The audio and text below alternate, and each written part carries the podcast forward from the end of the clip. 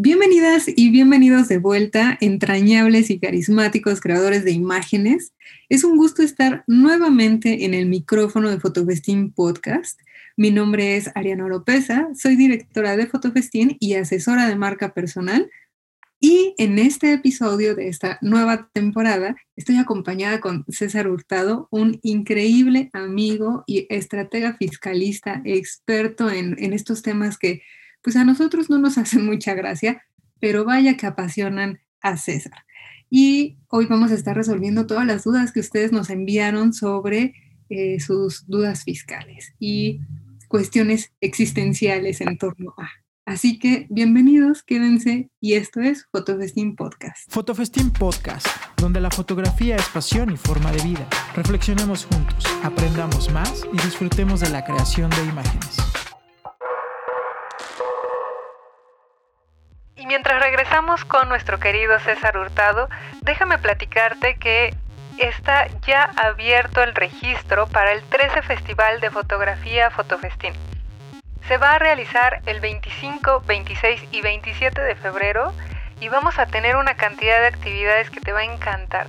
Son más de 23 y se van a dividir entre conferencias, mesas de trabajo, ejercicios fotográficos, clases, todo en torno al tema de la identidad. ¿Quién soy yo? ¿Qué me define? ¿Quién es el otro? Si el otro es lo que determina qué soy yo o es el entorno o qué, qué, qué carambas. y nos vamos a reunir con talentos que están ubicados en, en diferentes partes del mundo, en Alemania, en Perú, en Chile, en México, Estados Unidos. Y estamos revelando el programa de poco a poco. Así que regístrate, vas a vivir una experiencia eh, que vamos a mantener con el estilo único de Fotofestín, lúdico y formativo. Puedes entrar a fotofestín.com, picarle al banner que está arriba y te vas a poder registrar en el formulario que te va a aparecer o bien revisar la página del festival en el menú de la página para descubrir poco a poco el programa que tenemos para ti te invitamos eh, también a que entres al canal de YouTube y te suscribas porque ahí va a ser transmitido todo el festival. Es decir, si no has tenido la oportunidad de vivir antes un festival de fotofestín de las 12 ediciones anteriores, ni en Monterrey, Ciudad de México, Guadalajara, Puebla, pues ahora es el momento de vivir el festival porque va a ser virtual, va a ser transmitido estos tres días, 25, 26 y 27 de febrero. Ahí apártalo, ya pide descanso en el trabajo, avisa en la escuela que no vas a estar. Tú date permiso de estar en el festival y ahí nos vemos. Me dará mucho gusto verte dentro de las actividades. Y ahora sí, continuamos con César Hurtado y nuestros temas fiscales que ya sabemos que en nuestro México y su sistema fiscal pues tampoco es una perita en dulce, pero sí podemos irnos lo más limpios posibles. Así que continuemos con César Hurtado. Bienvenidos todos. César, bienvenido. Estoy francamente entusiasmada por platicar contigo y por hablar de estos temas. ¿Qué te parece si empezamos por presentarte? Si nos puedes platicar un poco de ti. Hola Ari, ¿cómo estás? A mí me eh, estoy encantado también de, estar contigo aquí en tu, programa. Tiene un rato que eh, no tenemos la oportunidad de estarnos en vivo. Espero que ya esto sea pronto. Y antes de poder presentarme, déjame saludar aquí a, eh, a todos nuestros amigos fotógrafos creativos que, que tienen este, el, el, el, gusto de poder este, seguirte y también la inquietud en ese tipo de temas que es muy importante. Como bien has dicho, mi nombre es César Hurtado. Yo soy contador público, soy egresado del Politécnico Nacional hace ya un rato, 25 años de esta situación. Tengo una formación en planeación estratégica, en impuestos internacionales, en normatividad contable mexicana, nacional y americana, eh, en eh, operaciones con pagos al extranjero como tal, y obviamente en temas de bagaje como temas de impuestos, tanto locales e internacionales. Eh, actualmente me, me desempeño eh, en, una, eh, en, en, un trabajo que me, que me abarca gran parte de mi tiempo, una entidad eh, para esta, de capital francés como tal. esto básicamente en el área de impuestos. Tengo la oportunidad también de, dar clases a nivel de diplomados de contabilidad internacional en la Escuela Bancaria y Comercial, de dar clases para alumnos de universidad de, en el Unitec como tal y además tengo la oportunidad de poder dar servicios por mi cuenta de, en, temas de consultoría con tal de internacional y americana para algunos clientes que me buscan para ese tipo de cuestiones. Entonces, básicamente mi background está formado de formación en temas financieros, en temas de planeación estratégica y con las actividades que hago le doy un, lo, que yo llamo la aplicabilidad financiera en aspectos fiscales, financieros y contables que para mí eh, creo que no pueden ir separados como tal al respecto, aunque son aspectos diferentes, uno te lleva a poder analizar la otra parte. Entonces eso es lo que ahorita vengo haciendo, mi estimada Ari. nada más, nada más. Y los domingos vendo tamales, creo. en pandemia todo se vale, todo. Y además, entonces, de trabajar con empresas con sus temas de estrategias fiscales eh, a todo lo que da, también nos puedes ayudar a nosotros como mortales, porque nosotros en general somos fotógrafas, fotógrafos, eh, somos freelance, independientes.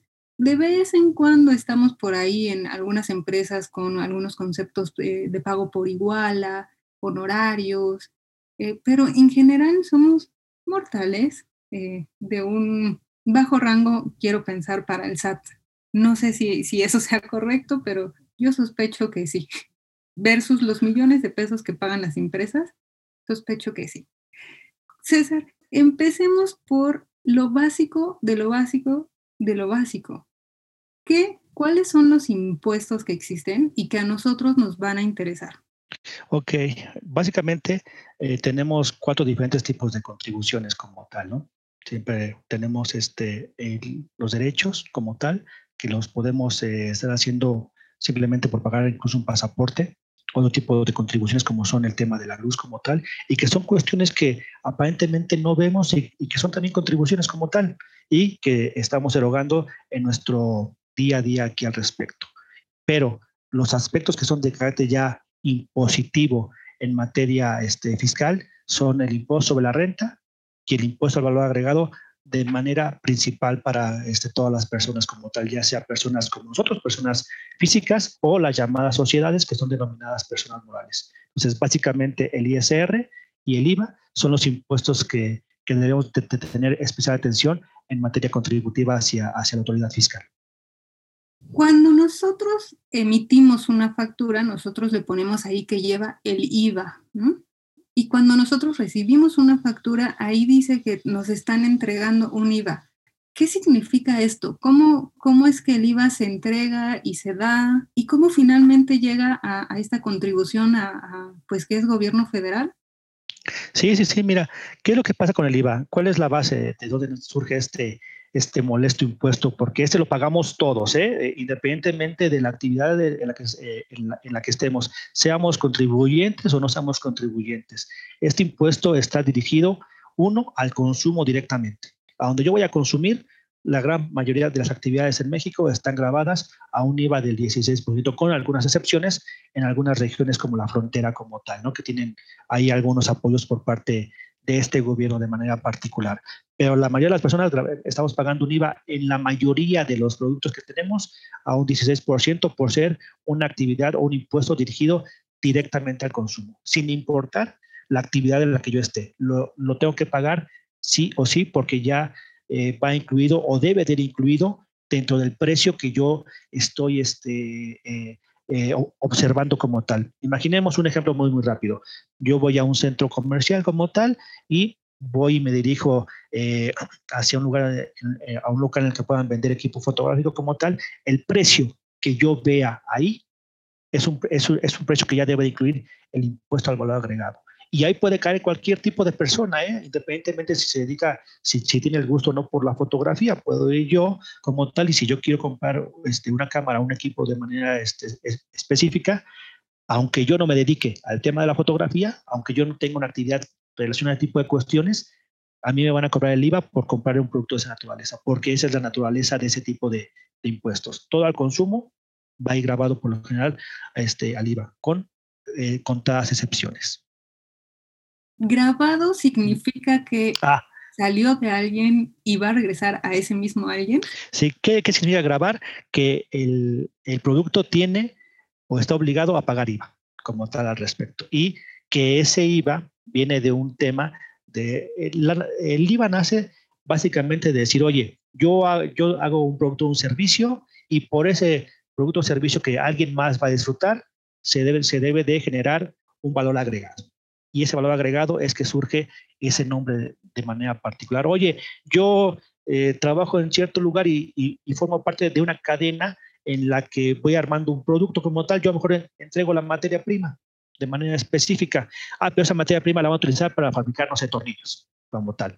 Ah, bueno, ese esfuerzo que, se, que hizo la gente que fabricó la materia prima se va a sumar al otro esfuerzo, va, va a sumar un valor agregado para la fabricación del tornillo de manera particular y es por eso que se considera que es un impuesto al valor agregado, porque va, aparentemente va hasta el último eslabón del consumidor final, que es el que va a pagar el IVA por todo ese tipo de, de, de, ensamble que se fue generando para el producto o el servicio que llega al consumidor este final de manera particular. ¿no? Entonces, no sé si con eso pude más o menos clarificar un poco este, este concepto.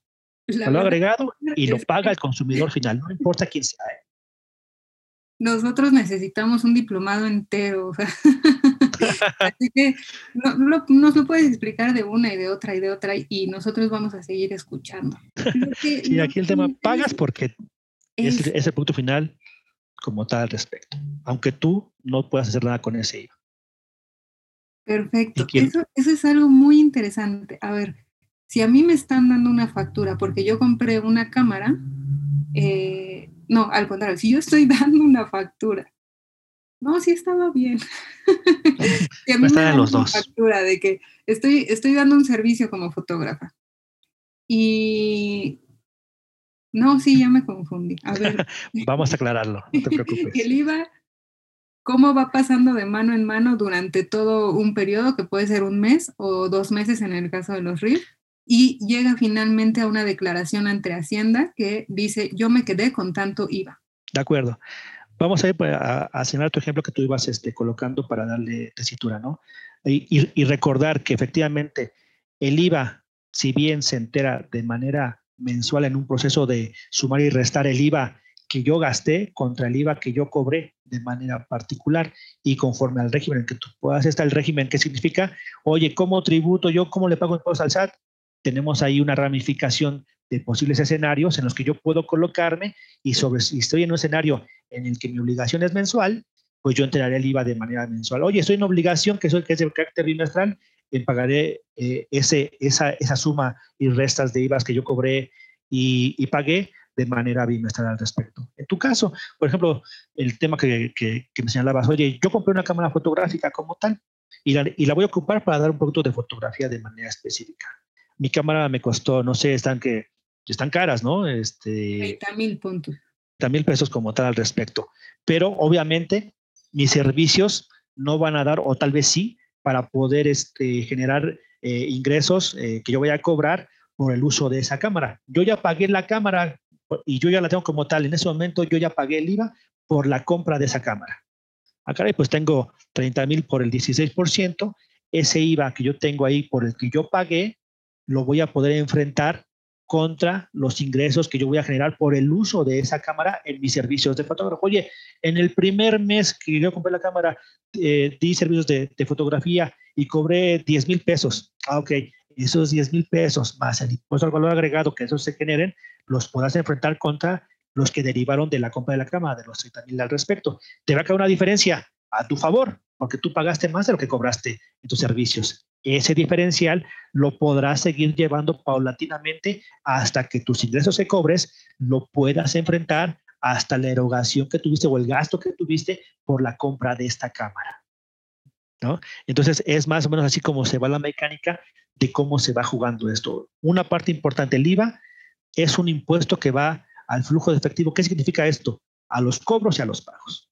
Yo lo puedo, está a mi favor ese IVA si yo compro una cámara y en ese momento la pago con cualquier medio de pago, ya sea en transferencia o con tarjeta de crédito. En efectivo no puede llegar a ser si la erogación o si la cámara vale más de dos mil pesos, yo estoy obligado a pagar con transferencia o con algún otro tipo de medio, ya sea con tarjeta de crédito o de débito como tal al respecto. Y obviamente lo que yo llegue a cobrar, eso sí, independientemente de cómo lo cobre, todo va a la bolsa que yo voy a enfrentar contra ese eh, IVA que yo gasté de la cámara como tal al respecto. Entonces hay una parte ahí en la que, soy, en la que mi compra debe de ir siempre comprobada de una, de una manera de pagarla, transferencia o tarjeta, y no importa yo cómo cobre.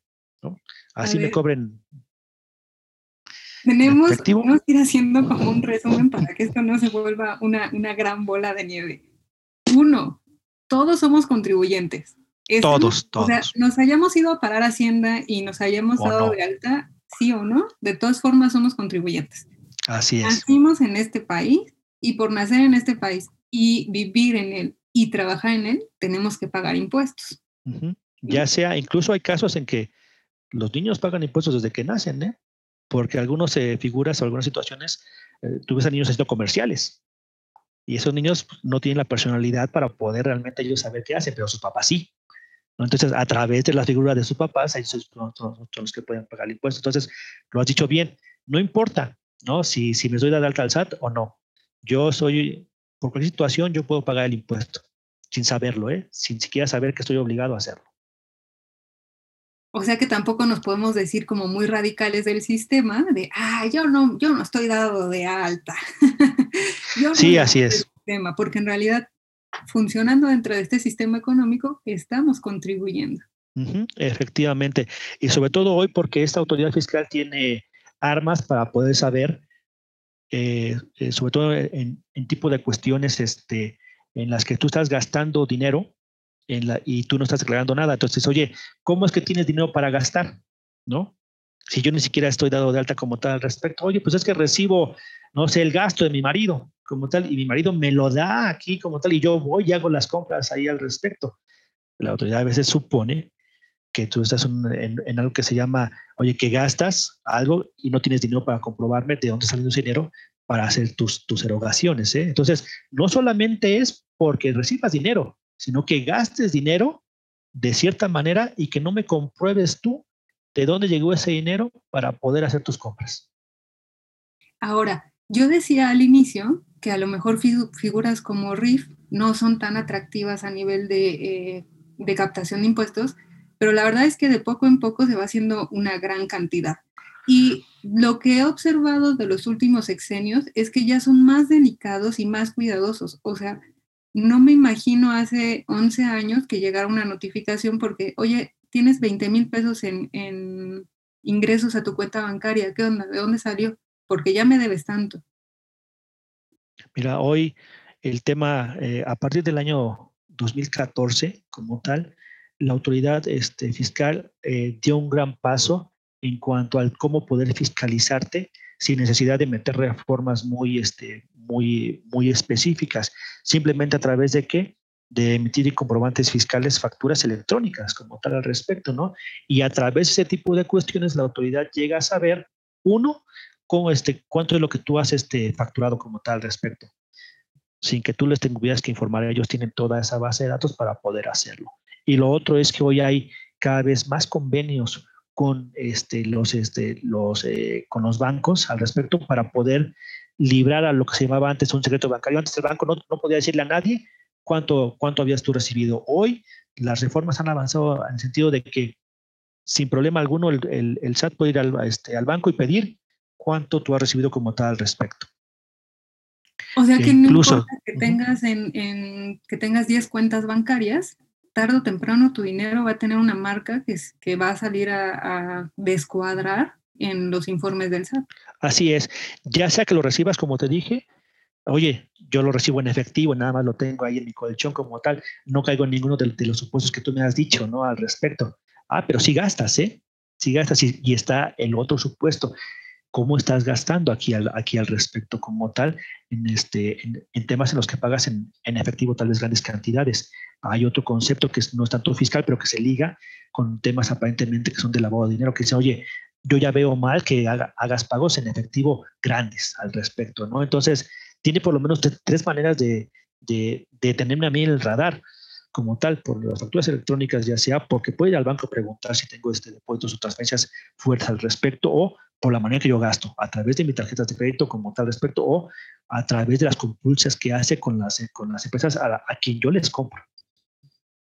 Oye, César, y entonces, si ya de por sí nos tienen en la mira, si estas eh, formas de, de, vernos están avanzando cada vez más, pues nos conviene mucho saber de este tema, ¿no? En lugar de irnos como por la tangente y a ver si me ve y si no me ve, porque en una de esas sí tienes, no sé, un buen, buenos proyectos durante el año y tuviste un ingreso de 800 mil pesos y a lo mejor en un año no te llega nada de SAT, pero quizás dentro de cinco años sí, y ya les debes no nada más los impuestos, sino los intereses, ¿no? Has dicho algo muy cierto, aquí al respecto. Puede ser que hoy, eh, en un año, no te pase nada aquí al respecto, ¿no? Pero la autoridad tiene entre 5 y 10 años para poder este, verificar tus, tus, transacciones como tal al respecto. Cinco años, a lo mejor 2020, llegas a 2025 y no te investigaron nada, no te pidió nada, ya la libraste por, por la situación. Pero si en ese inter te preguntaron algo en el 2023 como tal respecto, se amplía el plazo para que te puedan seguir buscando aquí al respecto. ¿no? Entonces, eh, el tema siempre, como bien dices, este, son temas en, los que el pasado nos alcanza en, en ese tipo de, de, situaciones, lamentablemente. El contador siempre vive eh, con un ojo hacia el presente, hacia el futuro y más hacia el pasado. Pues ahora que ya sabemos que nos conviene saber de estos temas fiscales, porque, ¿sabes? Le tenemos mucho miedo, mucho. porque sí hay historias de terror que hemos escuchado y de alguna forma no nos enseñan esto, o sea, no, no te enseñan cómo manejar tus impuestos en ningún nivel escolar, ni si, bueno, si estudias contabilidad, pues sí, pero uno que es artista visual, pues no nos enseñaron nada de esto, nos mandaron al mundo y nos dijeron, ay, date de alta, déjate que alguien te dé de alta y listo. Y nosotros le preguntamos a los seguidores de Fotofestín qué preguntas tenían en torno a este tema y nos mandaron preguntas de todo tipo, así que Voy a empezar con las primeras. De acuerdo. Bernardo Coronel nos preguntó, ¿cuál es el esquema fiscal más conveniente para un fotógrafo freelance? Ok. Quiero ligar esta pregunta a lo que tú comentaste hace, hace un momento, en el sentido de que, oye, eh, ¿a qué me puedo llegar a dedicar como tal? Respecto, tú tenías un, eh, un diploma como, como, tal de modelo de negocios al respecto, ¿te acuerdas de, de, lo que es el modelo Canvas? En el que efectivamente, oye, tengo miedo de, pagar impuestos aquí al respecto. Y eso yo creo que es el menor punto que deberíamos de tenerle miedo ahí como tal. Oye, lo que yo debo de tener miedo es que, no tener un proyecto que, este, que hacer y que sea exitoso como tal respecto. Lo otro es consecuencia de que mi proyecto efectivamente pueda tener este, cierta estructura y que sobre eso pues ya pague lo que tenga que pagar de manera justa. También este, Ahí eso es importante con respecto aquí a, aquí a los impuestos, ¿no? Y sobre eso justamente, oye, ¿en qué momento voy a empezar este, eh, a visualizar realmente un crecimiento de mi proyecto? Entonces yo lo que digo, siempre que vas a tener un proyecto como tal respecto, eh, visualiza en qué momento estás aquí a lo mejor estás en un, en un momento en que vas a incursionar en el mercado, ¿no? En el que te vas a abrir aquí eh, al respecto. Entonces, tienes que buscar el régimen fiscal más sencillo como tal al respecto para que eso te permita también a ti facilitarte el mundo, eh, eh, la vida ese tipo de cuestiones. De los que yo he visto hasta el momento para las personas físicas, para los fotógrafos como tal o los, o los freelance que se dedican a, a, a, a este tema de, eh, de lo eh, eh, de lo creativo y, de, y, de, y del tema también este de audiovisual, el régimen de integración fiscal me parece que es el régimen que pueda ser en este momento más amigable y más fácil de poder controlar para el tema de, de, de las personas que, que, se dedican a este, a este tipo de, de actividades. ¿no? ¿Qué es un, lo que se conoce como RIF?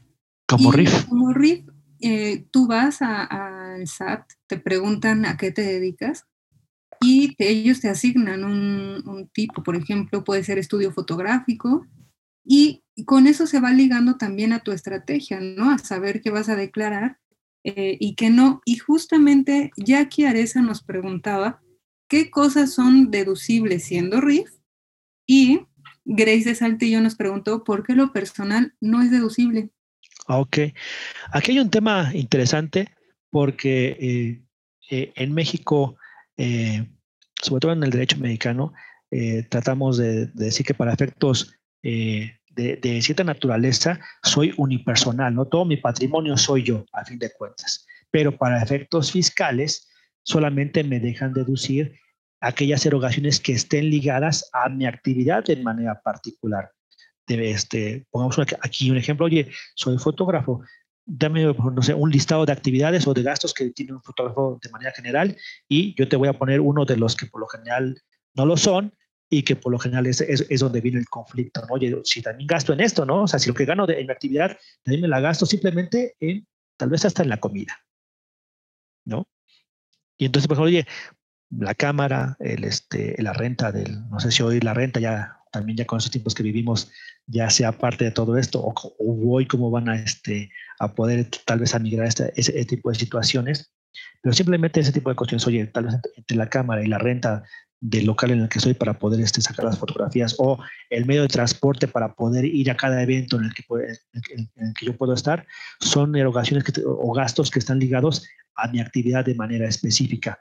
Pero otros, oye, pues también como, ¿no? En, ese evento también gasto para poder este, comer aquí al respecto o en los pasajes, si es que no tengo, por ejemplo, automóvil ligado aquí a la actividad y que son conceptos en los que, oye, pues son necesarios y pues sí, oye, pues la ropa también para poder hacerlo, pero lo que el otro día dice, oye, es que la ropa, como, como meme que, que, que hacías favor de poner, oye, pues sí, oye, pero la ropa no me demuestra que la ropa, por, por estar vestido así, realmente la ropa te hace obtener este, eh, mayores ingresos que los que tú me dices por, por, realmente tu actividad de, de, fotografía. Oye, a lo mejor si soy artista, si soy esta en la televisión, pudiera ser que ahí sí, ¿no? Ese tipo de cuestiones. Oye, que tengo eh, cierto tipo de gastos como los lentes, como algunas emergencias que yo pudiera llegar a tener en el tema de hospitalario y que tengo hijos y que los llevo este, eh, eh, a, este, al, no, bueno, cuando se pueda volver a abrir, a la, así es, ¿no? Este, a cualquier actividad que puedan tener ahí al respecto, esos son gastos que la, que la autoridad no, no, le gusta durante, el, este, durante la actividad en el régimen de integración fiscal. Sí lo permite en algunos casos para otro tipo de actividades, pero solamente como efecto anual al respecto, ¿no? Pero no todos los gastos este, personales tú los puedes llevar este, a deducir. Te permite muy, muy pocos aquí al respecto. Pero la mayoría de, es más, oye, yo remodelé mi casa como tal, este, para con lo que yo fui ganando, eso no me lo deja deducir si no, es que, si no está ligado o no hay manera de demostrarlo a la generación del ingreso por mi actividad, por ejemplo, de fotografía.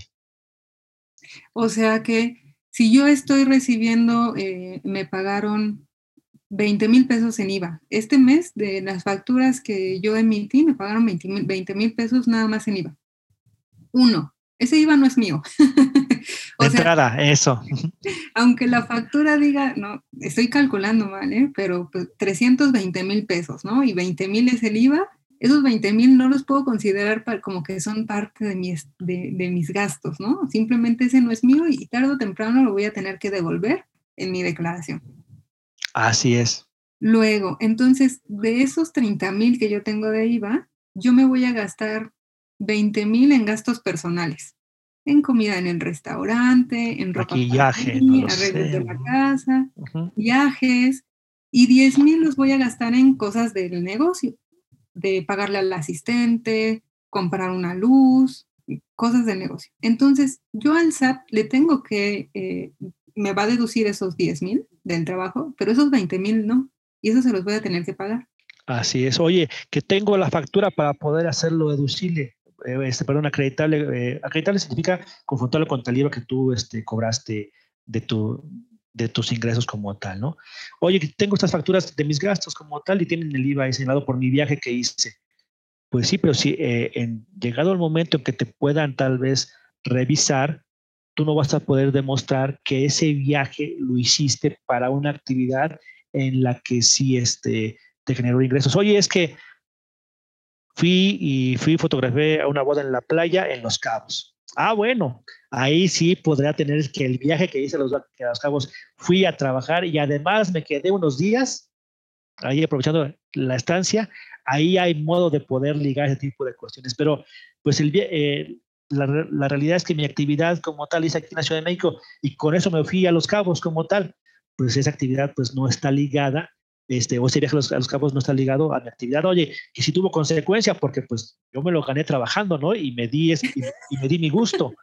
Pues sí, pero lamentablemente ese gusto no está contemplado dentro de tu, actividad que aparentemente tú debes de tener como fotógrafo, a menos que lo justifiques con otro tipo de, de ingreso que te hubiera salido, que, que, lo puedas llegar a señalar ahí, ¿no? O sea, el SAT te, justifica lo que, eh, lo que gastes trabajando y lo que obtengas trabajando. El, lo demás es ya porque tú vives, es un impuesto por vivir y por tu estilo sí, Así es.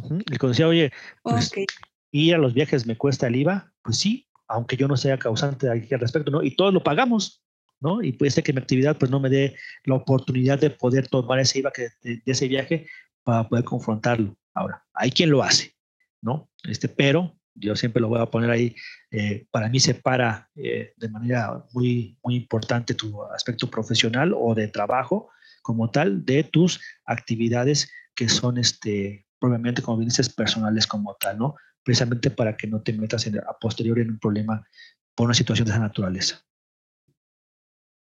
podemos hacer las cosas bien y justamente la siguiente pregunta va sobre cómo armar una estrategia fiscal, pero déjame hacer un pequeño corte, César, y regresamos contigo. Encantado, Ari. Nos preguntó Jessica Garduño ¿Qué es una estrategia fiscal? Explíquenme todo, por favor, porque justamente esto que decías de, bueno, pues si te vas a los cabos y aprovechas, haces una sesión de fotos y, te quedas, pues me parece que es una buena parte, no sé, es un, es un tip para hacer una estrategia fiscal o va mucho más allá que eso.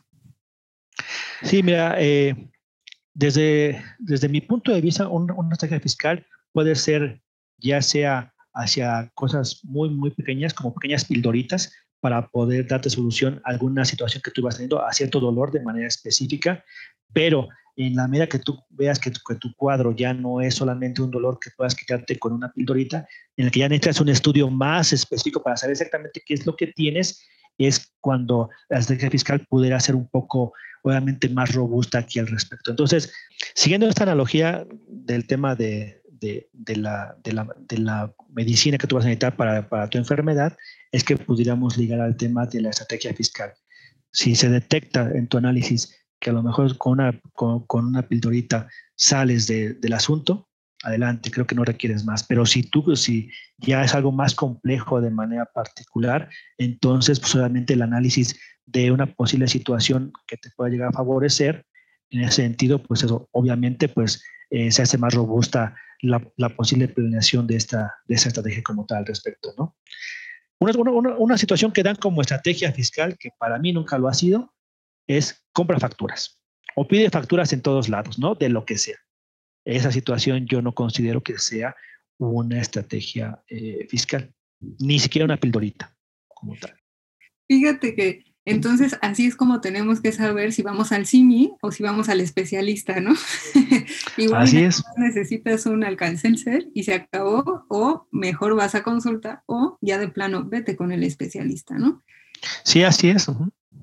Ahora, ¿qué mejor que de entrada sepas cómo estás, ¿no? o sea, de entrada que sepas qué es IVA, qué es ISR, qué es facturar, qué es el SAT y ir conociendo esas cosas antes de que algo te duela precisamente para que cuando algo te duela digas, ah, es aquí, es en el ISR. Me duele en el ISR. sí, sí, sí, totalmente de acuerdo. Oye, César, también eh, el fotógrafo Ulises Escobar Román pregunta, ¿algún consejo de contabilidad creativa para deducir el ISR y el IVA?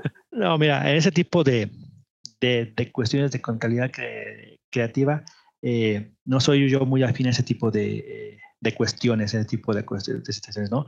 Lo que yo podría decir es que mejor se ajuste, efectivamente, que cuando alguien pueda tomar la oportunidad de, de, tomar este, tu caso, que sea alguien que te escuche, que sepa a lo que te dedicas y sobre eso simplemente la contabilidad adecuada para que sobre eso obviamente tengas la oportunidad de reportar adecuadamente tus obligaciones eh, fiscales. Pero yo creo que muchas veces es mejor eso, que sepas quién eres como tal, que te escuches, que sepan a lo que te dedicas tu negocio y sobre eso simplemente lo adecuado para poder hacer el reporte de, tus obligaciones fiscales como tal.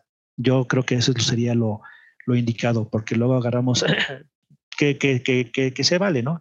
De, acuerdo al momento en el que yo esté y obviamente la oferta de contadores es, este, es bastante amplia, pero eh, que te toque a alguien o que, o a alguien que te, que te ayude, que te explique a detalle lo que tú requieres saber o, si no detalle, los puntos importantes como tal. Pero también hay que recordar que, como bien dices, oye, pues yo me dedico a esto como tal y entender conceptos de esta naturaleza, tal vez a mí ni me interesa como tal, pero por lo menos que tengas una idea muy general o muy clara de lo que esto significa como tal y que forme parte de tu estrategia de servicio. Claro, te incumbe, o, sea, tienes que saberlo, porque si ya eres contribuyente, quieras o no, y además vas a trabajar y quieres obtener una buena cantidad de ingresos, necesitas irte informando de estos temas. Y además es muy interesante cómo lo comentas, porque sí hay muchos contadores que te dicen, ah, sí, cobro 800 al mes, tú nada más mándame tu fiel y ya, se acabó, ¿no? Y no firmaste contrato, así que no sabes qué hacen ellos con tu fiel, no sabes ni siquiera eh, qué pueden hacer con tu fiel. Así es. Eh, tampoco te explican cómo trabajan, no te explican qué puedes deducir. O sea, es como un médico que vas, le dices, me duele la cabeza y ya te está recetando. No, espérame, escúchame, escúchame, revísame, eh, pregúntame y involúcrate y enséñame, edúcame, porque yo no sé de medicina, ¿no? Entonces, dime, oye, no vuelvas a dormirte tarde. Y se acabó el más allá de la Pero la verdad es que no muchos contadores están en estas circunstancias, César. ¿Qué hacemos nosotros? Preguntar, preguntar y preguntar hasta que encontremos uno. Esto es como, igual como lo, lo hace decir, como con el abogado, con el doctor, con el mecánico, con quien tú te sientas en confianza aquí al respecto, pero obviamente una confianza en la que tú también tengas la situación de que vas ya eh, con, con, un tema de, de, información de lo que esperas. Eh, por lo menos escuchar de la otra parte aquí al respecto, ¿no? Oye, pues yo me dedico a esto y sé que hay un impuesto sobre la renta y sé que hay un IVA aquí al respecto como tal y sé que hay diferentes maneras de poder pagar el impuesto por lo menos, oye, escúchame, eh, que la persona te transmita ese tipo de cuestiones aquí al respecto y que también tú te sientas este, eh, en plena confianza de saber, oye, cómo, cómo vende esta persona y que realmente lo que te diga lo pueda este, ejecutar aquí en la práctica. Entonces, hecho algo, muy importante.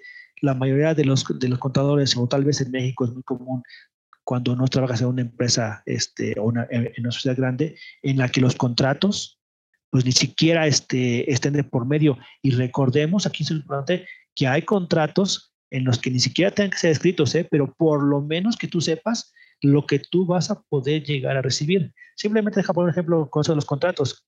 ¿A ti te gusta, no sé, la pizza? Sí. ¿Cómo la pides? ¿Cuál te gusta? ¿Cuál te gusta, por ejemplo? Hay unas pizzas Brotherhood que, por cierto, tienen que buscar ahí en Instagram y pedir. Tres quesos es deliciosa. De acuerdo, mira, es muy buena, muy, muy, muy, buena recomendación. ¿Y cómo eh, la pides, por ejemplo, esta pizza? Ah, yo la pido por Didi. Ah, ok. ¿Y cómo sabes que te vaya, que la que tú pides es la que te llega? ¿Cómo sabes que tú pides la de tres quesos y te llega este, una pizza? ¿Cómo tienes tú la expectativa de que te llegue esa pizza de tres quesos? ¿Qué, pues qué, qué esperas tú recibir? Una pizza de tres quesos como dice mi pedido y como me llega mi, mi notita. ¿Y cómo supiste qué queso lleva, por ejemplo, no? Ah, buena pregunta. ¿Viene en alguna, eh, dentro de, dentro de sus aplicaciones, viene en su menú, viene alguna foto, viene, oye, tiene este tipo de queso? O sea, tú ya tienes una idea concebida de lo que vas a hacer. ¿no? Y tu contrato lo haces ya sea que lo pidas por ID o que te hablen también después para confirmar el pedido, oye, entro a la aplicación, la pido y te hablan después para confirmarte, tú me estás pidiendo esto como tal al respecto. Y te llega la pizza y tú tienes, ah, ok, al respecto. Esa es la pizza que yo, que yo pedí porque eso fue lo que yo esperé de acuerdo a lo que tú me dijiste, que es lo que me estabas ofreciendo aquí al respecto. Ahí tienes un contrato en el que no, aparentemente no, en, en, el que no hay escrito, pero sí hay un tema en el que tú tenías muy claramente lo que ibas a, este, a recibir eh, conforme a lo que tuviste en el menú de servicio que te dieron. Aquí es igual, ¿eh? aunque no hubiera un contrato aquí al respecto, tú debes de saber exactamente qué quieres recibir del servicio que estás requiriendo como contador. Sé que voy a pagar ISR y sé que voy a pagar IVA. Y también yo debería esperar saber qué régimen o, o, en qué modo voy a tributar aquí al respecto conforme lo que yo hago y en este momento tengo la necesidad de, este, de poder hacerlo. Y que tengas una diligencia adecuada con mis documentos fiscales, como el tema de la fila aquí al respecto como tal, en la que por lo menos me envíes un correo en el que te comprometes a solamente usarla para los fines fiscales para los cuales yo te estoy contratando el servicio y que no habrá un mal uso de ese tipo de, cuestiones. exactamente igual que, que, que el tema de la pizza. Yo espero esto y me va a llegar esto.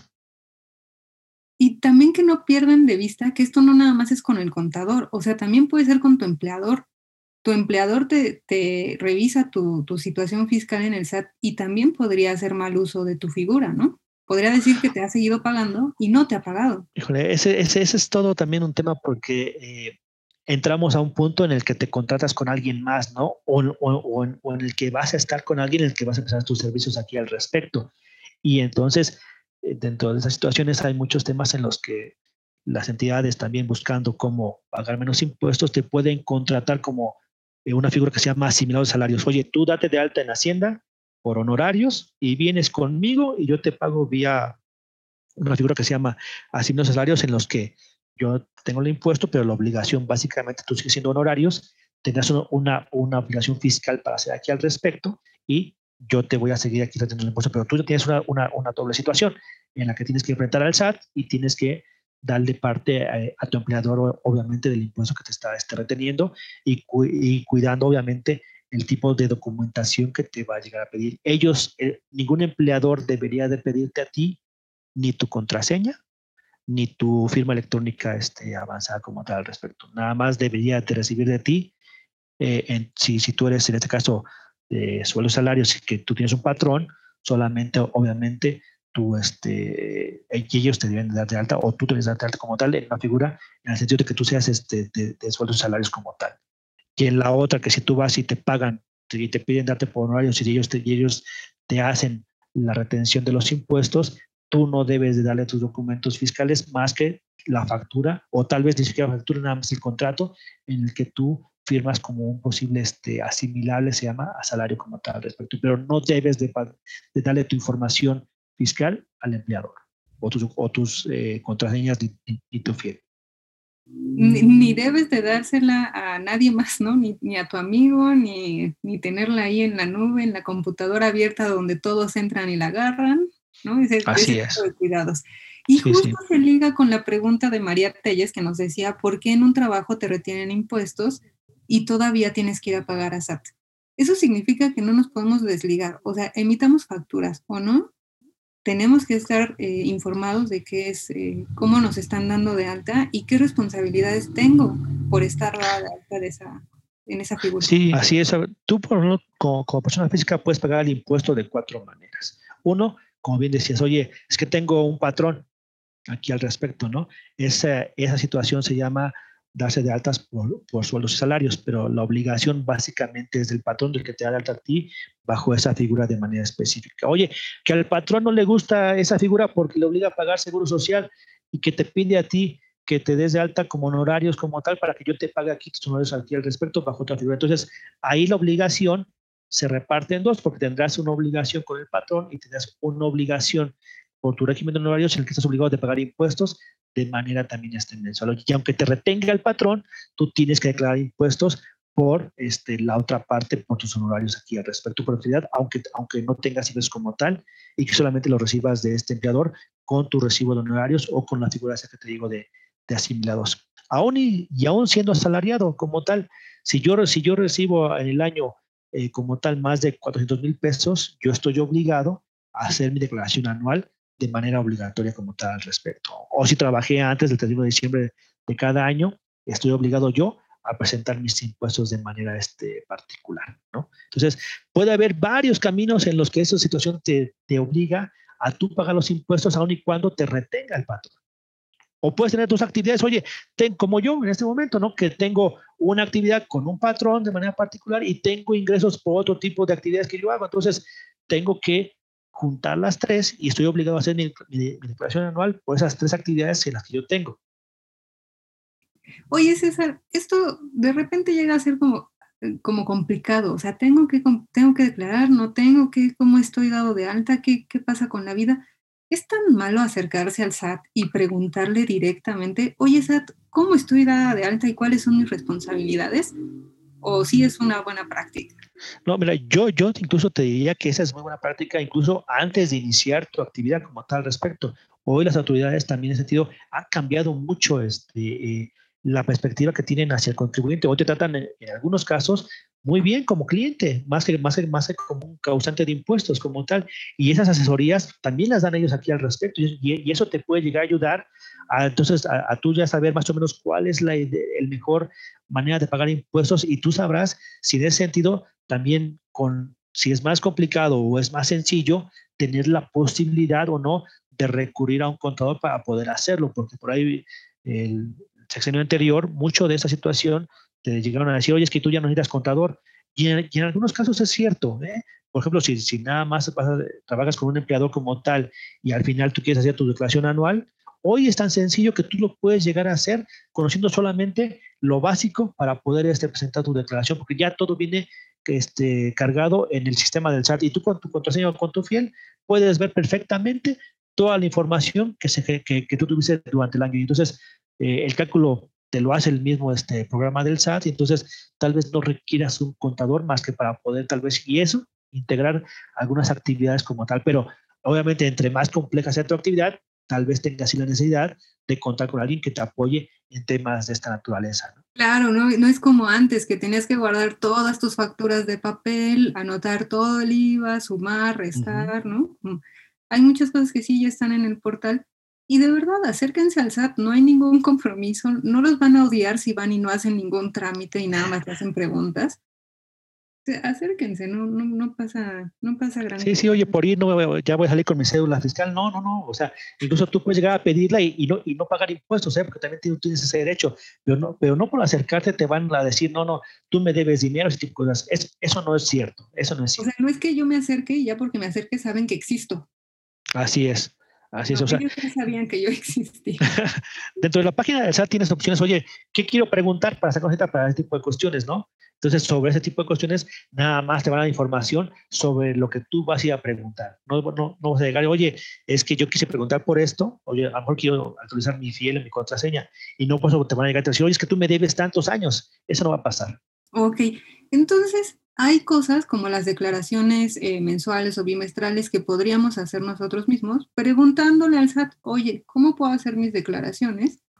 Pero, ¿en qué momento em, es recomendable ya un contador? Cuando ya tengo un cierto número de ingresos, una cantidad, o más bien, de plano yo no me hago responsable, no me gusta, no quiero y se lo dejo al contador. Tú lo has dicho en ese sentido, ¿no?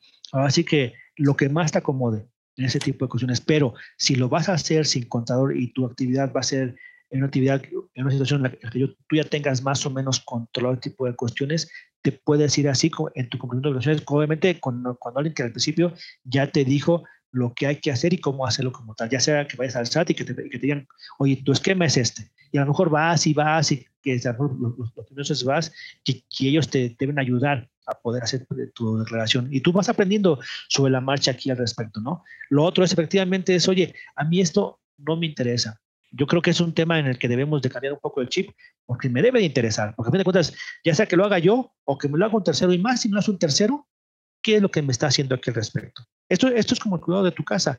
Tú, tú debes de tener cuidado con lo, lo que ganas y lo que gastas en tu casa aquí al respecto. Y es un tema, yo ya te diría que no es un tema de carácter fiscal, es un tema de educación financiera. Y de ciudadanía. O sea, tienes, también. Literal, es como en tu cuerpo. Tienes que saber qué hace tu hígado, qué hace tu estómago y por qué cuando le echas salsa valentina te arde. ¿No? Em, Así es. Pues, muy abierta a todos a que se acerquen a resolver estas dudas, ya sea con su contador de confianza, contadores, si son más de, uno contadoras, al SAT, o a, nosotros. Ahí está César Hurtado, está eh, Fine, FineFix. FineFix, efectivamente, y con todo gusto. Digo, yo por ese tipo de cuestiones, como os he dicho, Ari, o sea, yo estoy para apoyos como tal.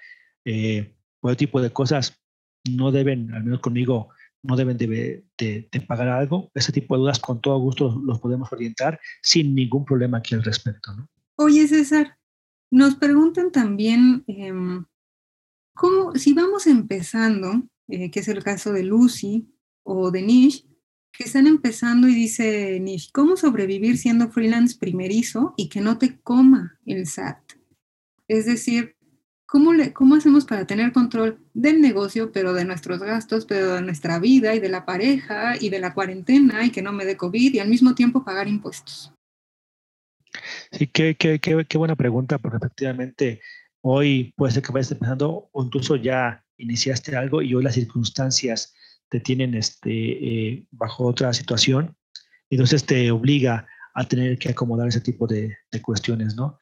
Las obligaciones siempre las hay, ese tipo de cuestiones. Yo te diría que si vas iniciando como tal al respecto, que sepas que en un momento eh, la, situación te va a alcanzar ahí como tal y que no toda la vida puedes eh, estar eh, bajo, bajo aparentemente la oscuridad de que, de que el ojo de Mordo no te va a estar este, observando como tal al respecto ¿no? y que vas a estar a salvo de estas situaciones.